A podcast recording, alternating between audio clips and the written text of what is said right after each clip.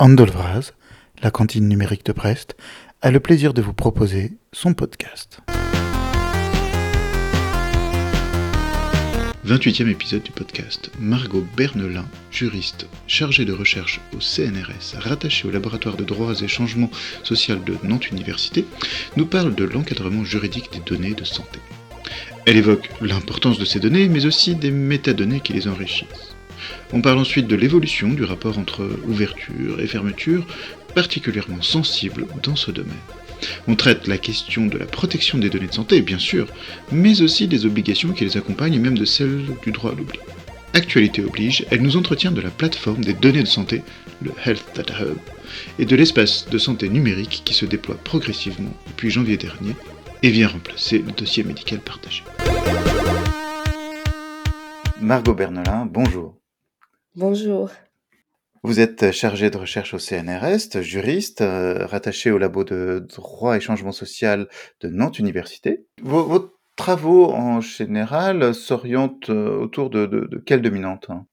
Euh, autour du droit de la santé principalement, mais aussi j'ai élargi mes champs de recherche au, au, droit du numérique. Donc, droit de la santé, ça va correspondre à tout ce qui est encadrement juridique du champ de la santé, que ce soit la relation patient-médecin, la relation patient avec l'administration de la santé, euh, l'encadrement de l'usage de médicaments ou, même la recherche biomédicale. Et puis, je me suis spécialisée dans ce champ sur l'utilisation de données de santé numérisées. C'est pourquoi j'ouvre maintenant mes travaux au rapport entre droit et numérique euh, de manière euh, plus générale. D'accord, parce que la question des, données en matière de santé est de plus en plus prégnante tout à fait, elle est de plus en plus euh, euh, importante. On l'a vu avec la crise du Covid-19, combien de, euh, de fichiers ont été créés pour collecter des données de santé, essayer d'en apprendre un peu plus sur le virus d'une part et sur sa trajectoire dans la population d'autre part. Donc la numérisation des données de santé est un sujet très important. Et puis d'un côté de mes recherches, j'ai eu la chance de participer euh, il y a maintenant euh, trois ans à un programme de recherche qui est toujours en cours, qui s'appelle Data Santé, qui est un programme de recherche nantais qui s'intéresse à l'usage des données de santé en grand nombre, ces big data dans le champ de la santé, euh, qui sont collectés par différents acteurs. Et puis tout ça, ça m'a mis le pied à l'étrier dans mes travaux. Et je crois que vous vous intéressez aussi non pas seulement aux, données, euh, on va dire, comme elles viennent, mais également à la, manière de les contextualiser, euh, de les enrichir, hein, de travailler également les, métadonnées, sans lesquelles les données souvent euh, sont inutiles ou peu utilisables. Tout à fait.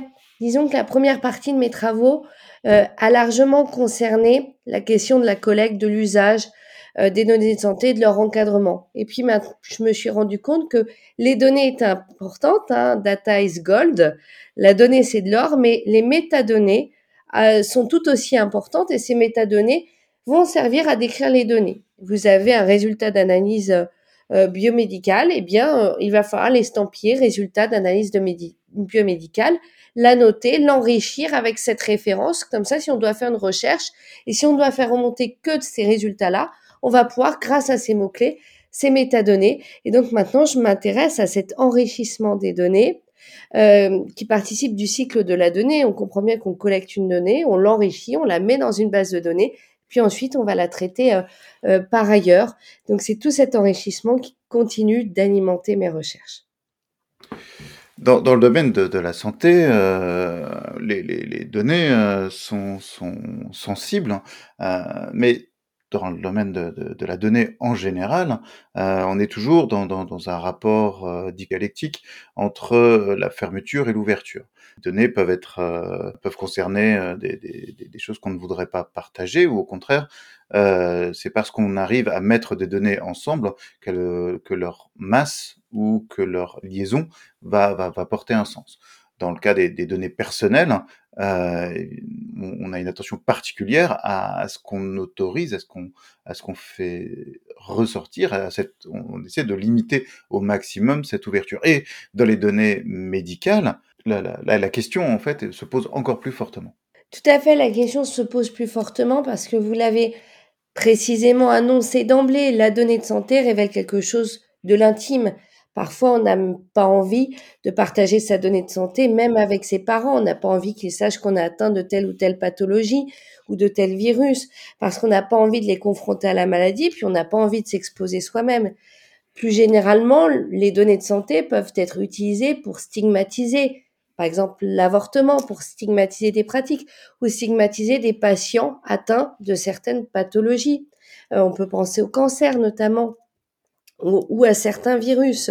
Euh, on l'a vu dans d'autres pays, mais je pense que le cas a dû se, se passer en France. Mais les premières contaminations avec le Covid, euh, les patients zéro, nommés zéro dans certains États, ont fait l'objet de, de recherches par euh, euh par les citoyens de telle région pour essayer de retrouver la personne, voilà, pour encore plus euh, l'accabler et puis voir si on pouvait pas la responsabiliser face à cette euh, contamination. Donc les données de santé, euh, leur diffusion est assez risquée. Déjà, on n'a pas envie que notre voisin palier connaisse notre vie, et puis elles sont euh, très variées dans leur contenu. La donnée de santé va contenir euh, déjà vos coordonnées. Hein, votre, votre adresse n'est pas en soi une donnée de santé, mais dès lors qu'elle est dans un dossier de santé, elle, elle rentre dans le champ des données de santé.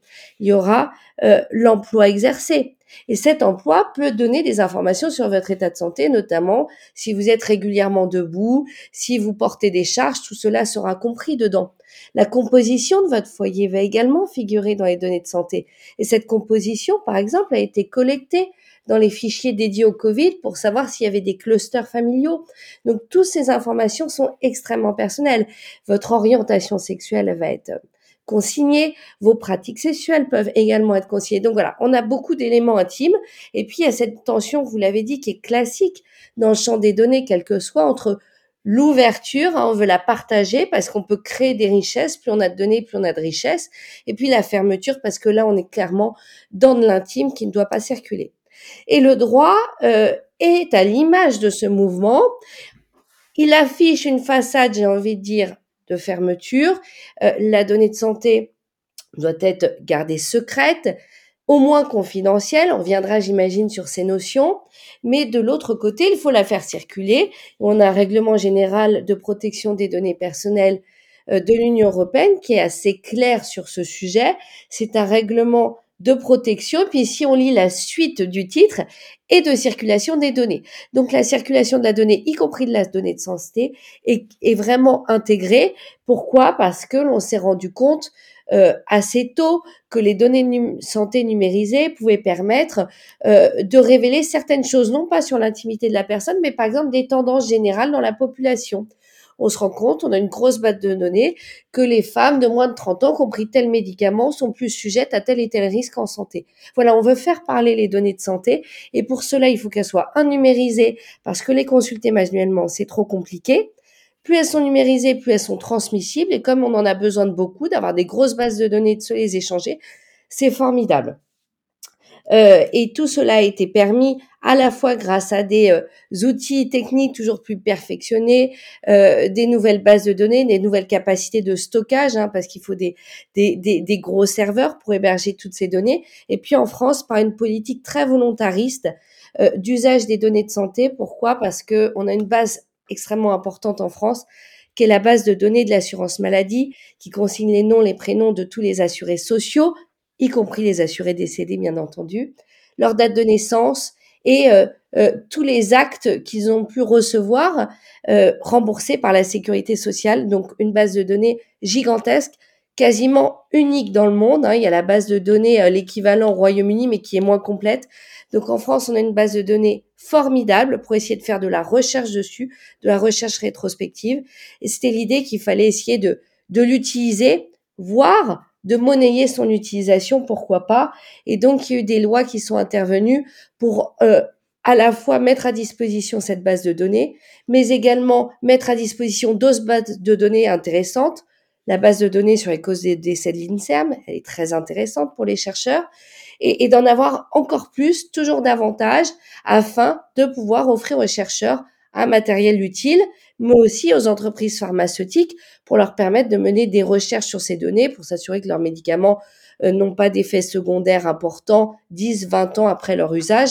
Voilà, ça, ce sont des idées également euh, au centre de cette ouverture.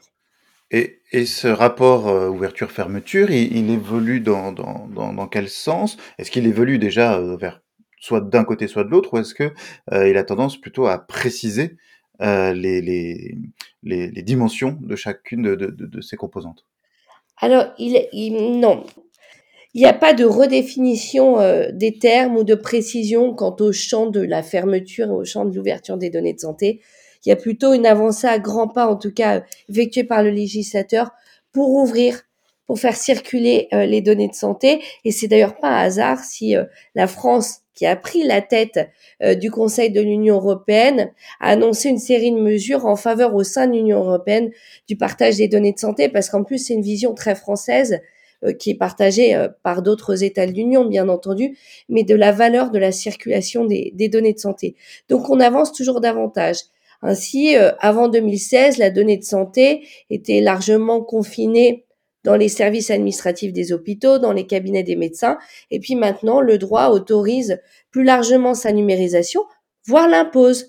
Par exemple, le dossier, heu, médical partagé est ouvert de manière, heu, automatique pour tous les citoyens français c'est à eux de décider de le fermer ou de s'opposer à l'ouverture. Donc on voit que là, le législateur est proactif sur un dossier qui avait pas avancé depuis depuis des années parce que le dossier médical partagé, c'est un dossier numérisé que les professionnels de santé peuvent, hem, consulter à distance. Heu, c'est un chantier qui a 20 ans maintenant, qui a mis beaucoup de temps à être mis en place pour des raisons techniques, mais également de volonté. Il fallait que chaque citoyen français aille l'ouvrir.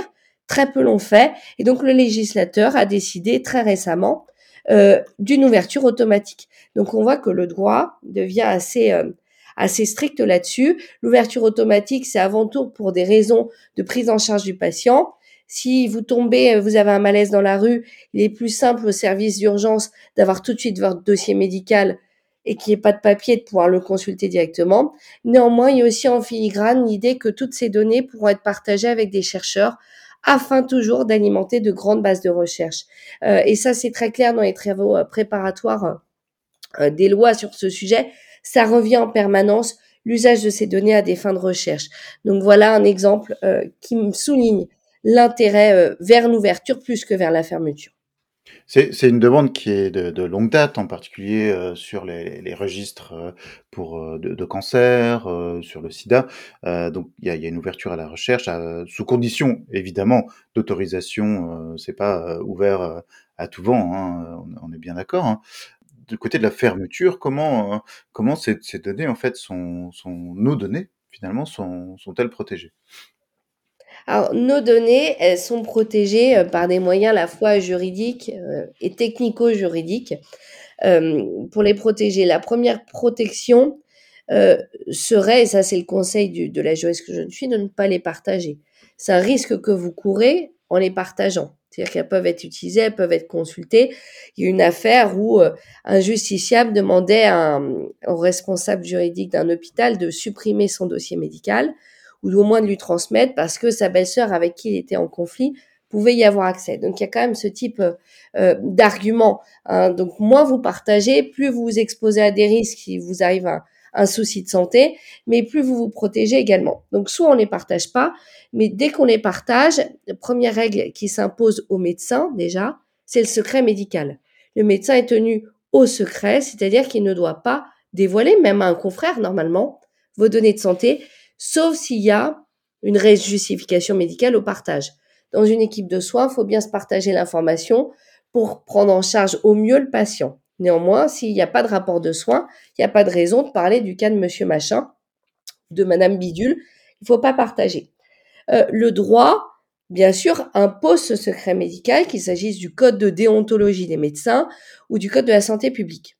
Et code de la santé publique va un peu plus loin parce que l'on sait que le médecin n'est pas le seul à avoir accès à votre dossier médical. Il y a il peut y avoir des des sages-femmes, des infirmières, des aides-soignants, mais également l'informaticien, heu, du cabinet médical qui va, heu, devoir gérer la base de données et pour cela, le droit impose le secret sur les données de santé. Ainsi, si, heu, dans le cadre de votre activité professionnelle, vous allez devoir ou pouvoir en tout cas consulter des données de santé, vous devez les garder secrètes. Et puis récemment, je dirais depuis une grosse dizaine d'années, euh, le droit français met en avant un nouveau principe qui est celui de la confidentialité.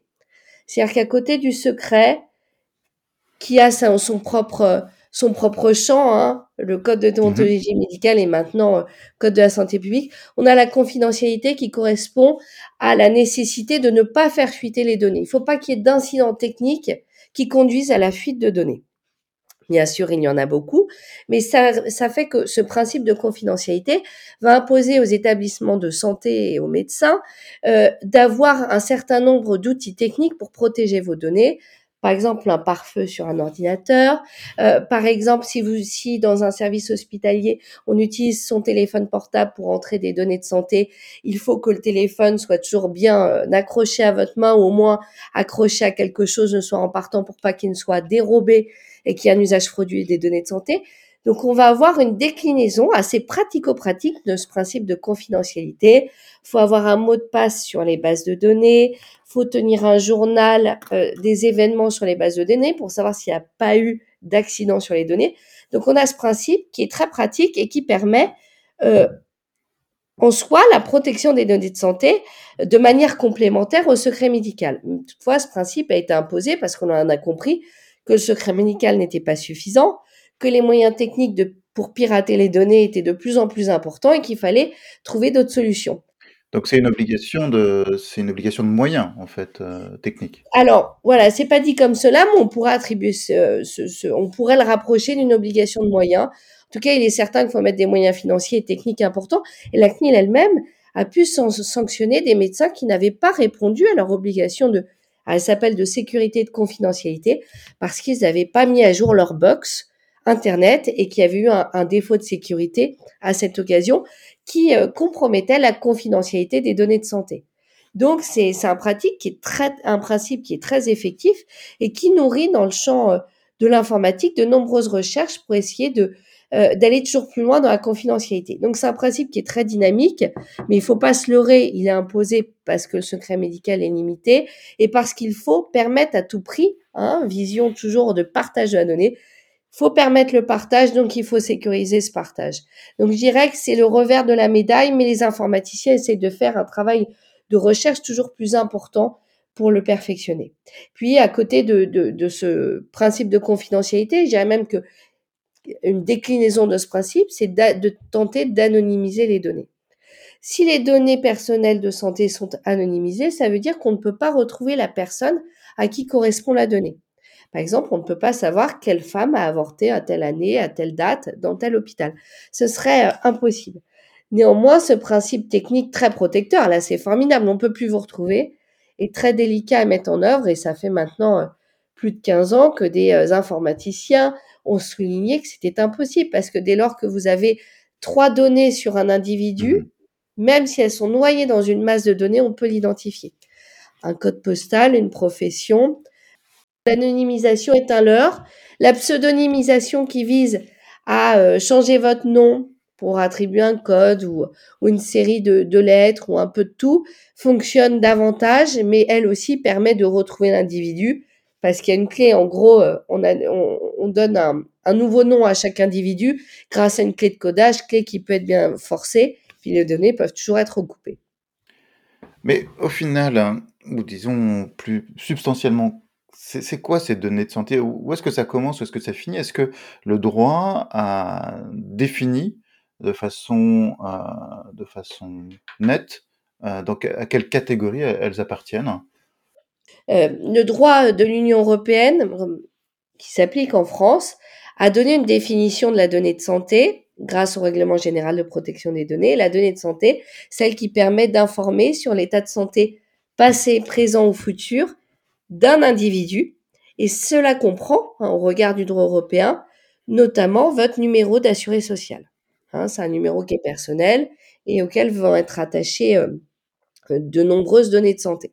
Donc on a une définition qui semble claire, mais en soi, euh, vous l'avez dit, c'est très large la donnée de santé. Est-ce que votre adresse est une donnée de santé en soi? Pas forcément. Néanmoins, si vous habitez à côté euh, de l'usine euh, Lubrizol de Rouen et que vous avez été soumis aux vapeurs toxiques, là, on peut euh, se demander, se poser des questions sur votre état de santé. Votre profession est-elle une donnée de santé? Pas forcément, mais si on sait que vous travaillez avec un marteau-piqueur à la journée, bien entendu, ça en devient une. Votre orientation sexuelle de même, c'est pas une donnée de santé ou vos pratiques sexuelles ne sont pas des données de santé. Néanmoins, si elles ont une influence sur votre santé, bien entendu, elles rentrent dans ce cadre. Donc, on a un champ large et la CNIL, heureusement, a donné euh, a offert euh, des précisions, une sorte de vadémécum.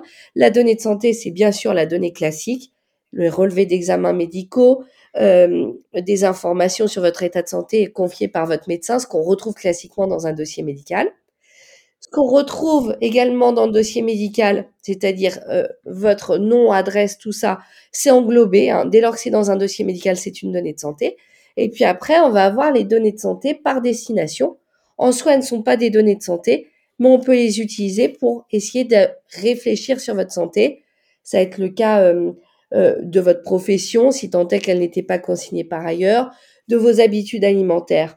Et voilà, donc c'est un champ où toutes les données qui peuvent être utilisées pour informer sur votre état de santé sont des données de santé. Ainsi, ma pratique sportive, si elle permet de comprendre si je suis en bonne ou en mauvaise santé, bien entendu, c'est une donnée de santé. Et dès lors que ce sont des données de santé, un, le règlement général de protection des données interdit en principe leur traitement, mais on le verra, il y a un nombre euh, d'exemptions, peut-être de dérogations extrêmement importantes. Et deux, la personne qui les collecte doit forcément les héberger dans un endroit très sécurisé, chez un hébergeur des données de santé. Et là, les hébergeurs des données de santé, moi j'ai eu la chance de, de visiter un entrepôt dédié. Euh, c'est digne de James Bond, hein, c'est des, des équipements qui sont le plus souvent gardés dans des sous-sols. Il faut de multiples passes pour rentrer. Euh, c'est assez impressionnant. Donc il y a vraiment une sécurité extrêmement importante euh, offerte dans ces cas-là, en tout cas en droit français. Ce, ce, ce, stockage est parfois euh, euh, l'objet de, de, controverses, en particulier récemment euh, la question du Health Data Hub euh, et de, de lien avec des, des, des, entreprises américaines hein, a, a, été soulignée. Euh, on, on, va dans quelle direction? Est-ce que on va, on va trouver une solution à, à cette question-là ou? Alors, on va trouver une solution. Euh, elle sera pas forcément euh, juridique, elle passera peut-être par le droit.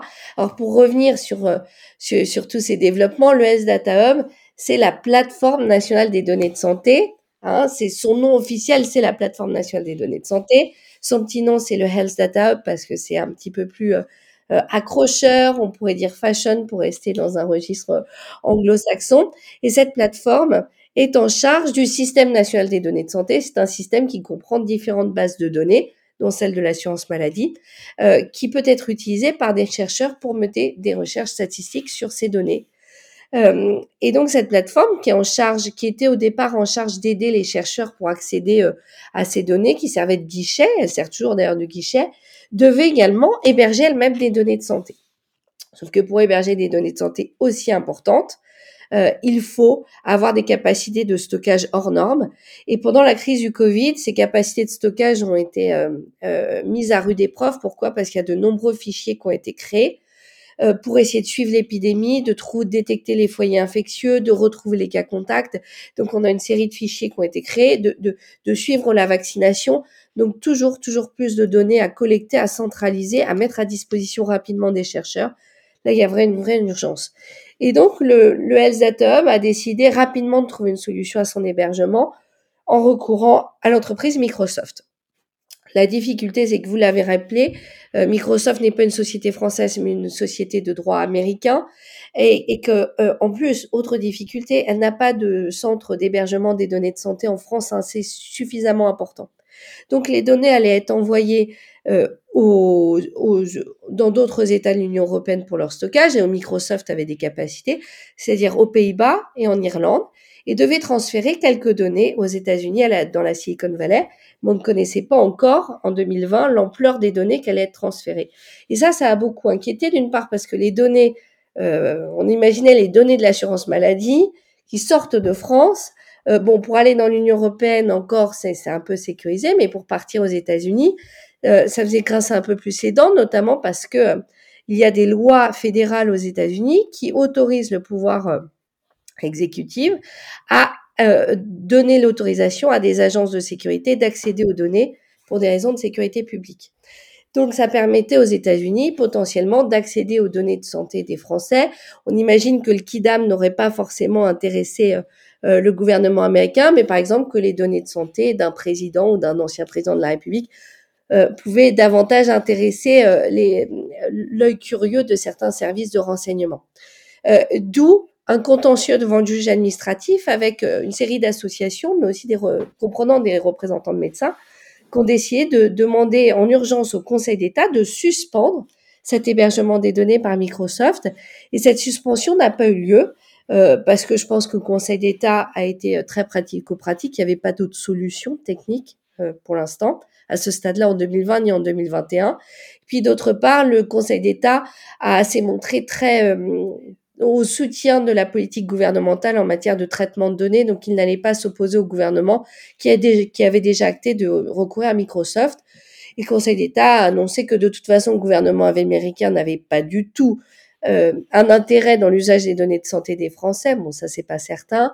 Qu'il n'y avait donc pas de risque, et puis euh, que de toute façon, le ministre de la Santé lui-même s'était engagé sous deux ans à revenir à un hébergeur des données de santé français sur le sol territoire mmh français. Donc là, un engagement ministériel devait suffire en tant que caution. Euh, ah, ça, c'est ce qu'il fallait comprendre de l'arrêt du Conseil d'État en cause.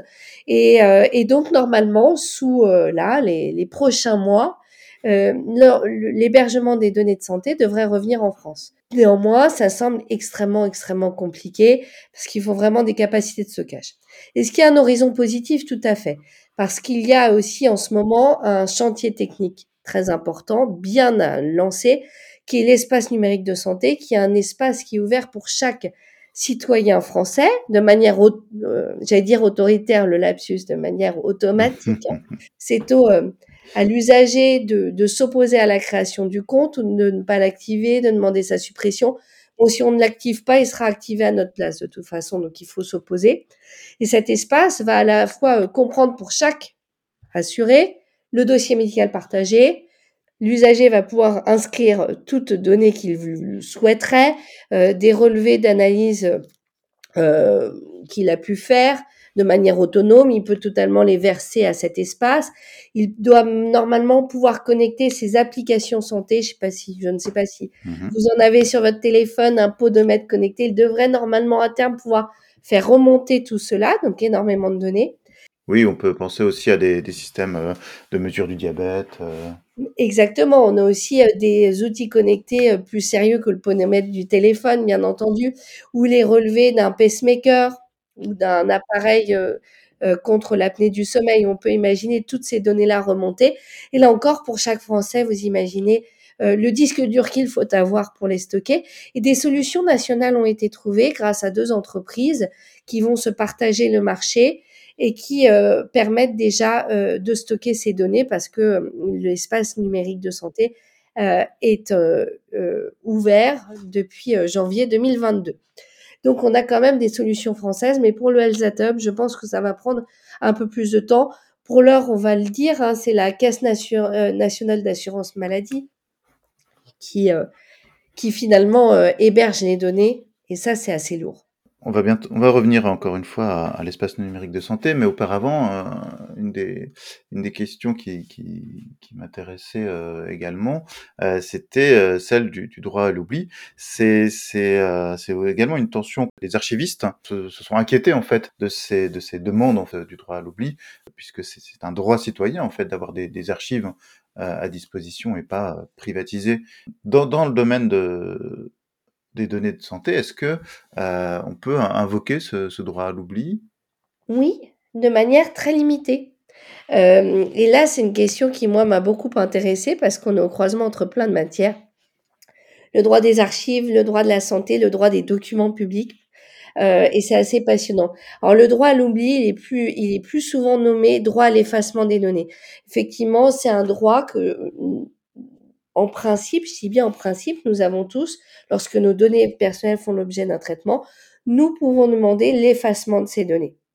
Toutefois, il y a des exceptions, comme d'habitude en droit, et elles sont nombreuses. Pourquoi? Parce que pour des raisons de santé publique, euh, on peut passer outre ce droit à l'effacement. Exemple, dans le cas des données collectées sur le Covid, c'est un exemple qui parlera à tout le monde, c'est pour ça que je le reprends régulièrement. les données de dépistage ne peuvent être effacées du fichier euh, lié au dépistage. On ne peut pas demander, si on a été testé positif, d'effacer nos données de ce fichier. Non, parce qu'il faut pouvoir suivre l'évolution du, euh, du virus. Et donc ça, le droit permet, pour des raisons de santé publique, de faire, entre guillemets, je suis désolée d'utiliser ce vocabulaire, de faire sauter ce droit à l'effacement. Et donc, il y a euh, des lois et des décrets qui permettent de ne pas l'utiliser. Autre élément, le droit des archives et le droit de la, santé vont combiner certaines mesures pour s'assurer que le droit à l'effacement ne puisse pas jouer. Par exemple, euh, euh, vous êtes, euh, vous faites partie d'un essai clinique de médicaments. Vous avez euh, permis des tests pour les vaccins contre le Covid. Vous, les avez testés. Et dans ce cadre, vos données de santé ont été collectées par une équipe de recherche.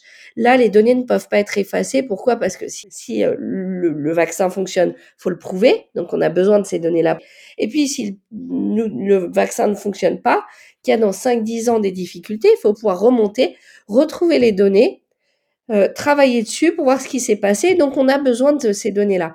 Donc, il y a certaines règles qui vont imposer euh, de ne pas supprimer les données et elles sont très nombreuses. Donc, on peut dire que toutes les données qui ont été collectées dans le cadre du Covid ne sont pas effaçables. Euh, il y a d'autres droits qui sont disponibles. Vous pouvez vous opposer à ce qu'elles soient transmises au Health Data Hub à des fins de recherche. Là, il n'y a pas de problème. Néanmoins, vous ne pouvez pas demander à ce qu'elles soient effacées.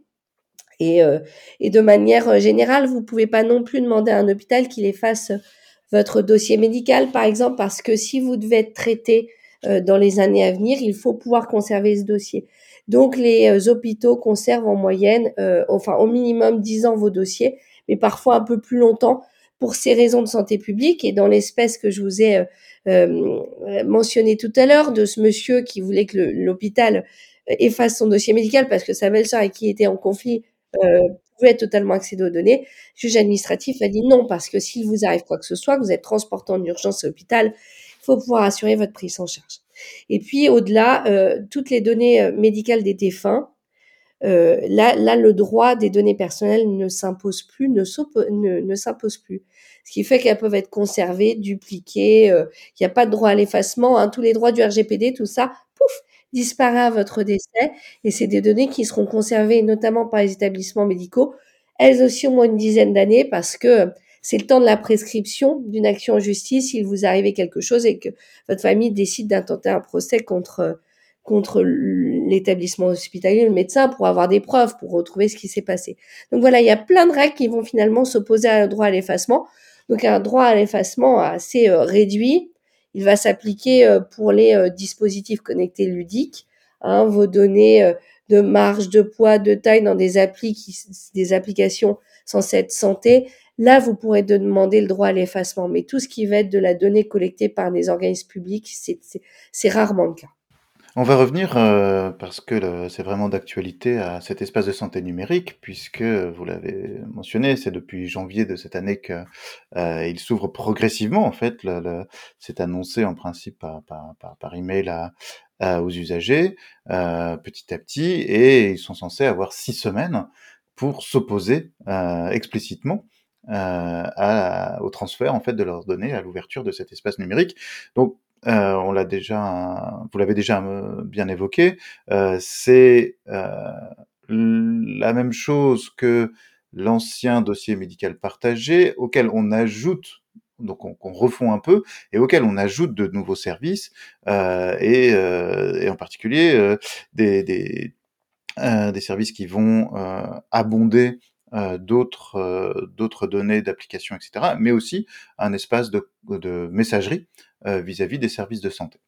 Euh, il y, a, pas mal de réticences, en tout cas des, arguments euh, qui plaident, en tout cas que certains mettent en avant, pour, pour faire cet opt-out, pour, pour refuser en fait cette mise en place, le fait que il y a cette sécurité des, données n'est pas parfaite, le fait que euh, on, craint euh, que la mise à disposition soit entière pour toutes les personnes qui peuvent, euh, qui pourraient accéder à cet espace de santé numérique, donc de la secrétaire médicale au médecin en passant par le pharmacien, et qu'on veut pas forcément que chacun ait accès à l'intégralité de ces données. comment est-ce que vous, vous voyez ces, ces, arguments-là? Ces arguments, j'ai pu les développer moi-même dans d'autres recherches. Hein. dès que l'espace numérique de santé a été euh, voté, il y a maintenant, euh, euh, je perds le fil du temps, mais trois ans. oui, c'est à peu près ça, trois ans j'ai émis toutes ces craintes et puis les craintes d'hébergement à l'étranger des données de santé. Je pense qu'elles sont euh, assez valables. Pourquoi? Parce que c'est le but d'avoir créé un espace et de s'assurer que la donnée circule avec l'idée bien entendu qu'il faut prendre en charge le patient et c'est certain que c'est un avantage. Euh, si les services d'urgence, euh, si vous avez votre carte euh, vitale dans la poche, au moins votre carte d'identité, ils vont pouvoir retrouver cet espace, ils vont pouvoir vous traiter. Donc c'est ça, c'est assez formidable. Et je pense que c'est une vraie chance pour les patients. Néanmoins, les accès, il faut les encadrer. A priori, ils le sont. C'est-à-dire que tout professionnel de santé peut pas accéder à votre dossier votre médecin traitant peut. Et l'idée, c'est qu'il faut quand même autoriser des accès parce qu'il faut qu'il y ait des gens qui abondent ce dossier. Il faut que le médecin remplisse les données. Et là, il va y avoir bien sûr des heures avec les médecins parce que ça va être un chronophage. Deux, il leur faut des outils techniques. On a parfois notre médecin qui préfère remplir un, fichier papier euh, plutôt qu'utiliser son ordinateur qui, qui n'a pas un logiciel euh, non pas à jour, mais qui n'a pas un logiciel performant pour faire tout ça. Donc déjà, il y a aussi des mythes. Hein il y a ce que l'on veut faire de l'espace numérique et ce qui sera fait, ce qui sera un petit peu moins ambitieux parce que tout le monde n'a pas d'outils pour, euh, pour se connecter à cet espace. Donc, il faut qu'il y ait des gens qui y aient accès pour le remplir. Et normalement, il y aura un système où tout le monde ne peut pas y accéder. Il y aura que certains professionnels de santé auprès duquel l'usager lui-même aura donné une autorisation. Tout ça se fera en ligne, donc c'est assez normalement euh, euh, intuitif et utile. Et vous pouvez, euh, à l'image de réseaux sociaux, bloquer un professionnel de santé. Hein, c'est le terme bloqué qui est utilisé. Ça me fait sourire, mais vous pouvez bloquer un professionnel de santé. Donc en soi, l'usager doit garder la main. Néanmoins, euh, est-ce que l'usager aura suffisamment d'informations sur toutes ces subtilités aura le temps de regarder qui a consulté son dossier, qui peut le consulter? Ça, c'est encore autre chose. Est-ce que l'usager aura conscience que ces données peuvent être transférées euh, à la plateforme nationale des données de santé, au moins au système national des données de santé à des fins de recherche? Ça, c'est encore autre chose.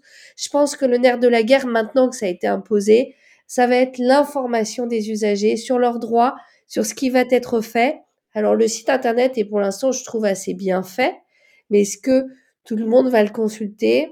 J'en suis pas certaine parce que finalement, euh, euh, il faut avoir euh, un peu de temps pour aller regarder les paramètres, pour aller regarder la, lire la politique de confidentialité ou aller regarder sur le site de l'agence du numérique en santé. C'est une agence qui est spécialisée comme son nom l'indique, dans le numérique en santé, qui émet un certain nombre de référentiels qui vont être appliqués, des référentiels relatifs à la sécurité des données, qui a largement travaillé sur cet espace. Donc voilà, ça va être l'information donnée aux usagers qui va être le nerf de la guerre. Merci, c'est beaucoup plus clair comme ça. Mais effectivement, la, question va être de, savoir si euh, on aura les, moyens de, de s'informer euh, correctement. Si des auditeurs veulent suivre vos travaux, votre actualité, prendre contact, euh, est-ce qu'il y a des, canaux que, que vous leur conseillez? Bien sûr, ils peuvent me retrouver euh, sur euh, ma page personnelle de Nantes Université si vous tapez Margot Bernolin Nantes. Je pense que ça suffit sur un moteur de recherche pour retrouver ma page personnelle avec mon adresse email une liste de mes publications. qui j'ai fait une liste raccourcie assez dédiée aux données de santé. Donc vous pourrez vous pourrez également me retrouver sur le site de Data Santé euh, le programme de recherche nantais. Donc, si vous tapez Data Santé, Recherche Nantes sur votre moteur de recherche, vous allez également le retrouver. Et là, vous allez avoir euh, déjà euh, l'actualité de ce programme de recherche dédié aux données de santé, l'actualité scientifique. Vous allez retrouver mes publications, mais surtout, et c'est aussi plus intéressant, les publications de mes collègues dans ce champ. C'est une équipe pluridisciplinaire, d'autres juristes, des sociologues, des historiens, des philosophes. Donc là, vous aurez une vision un peu plus complète un peu plus général. Et puis enfin, pour des échanges encore plus directs, vous pouvez me retrouver sur Twitter. Mon compte, c'est Law and Bioethics, L-A-W pour Law, droit et bioéthique. J'ai fait une partie de mon cursus au Royaume-Uni.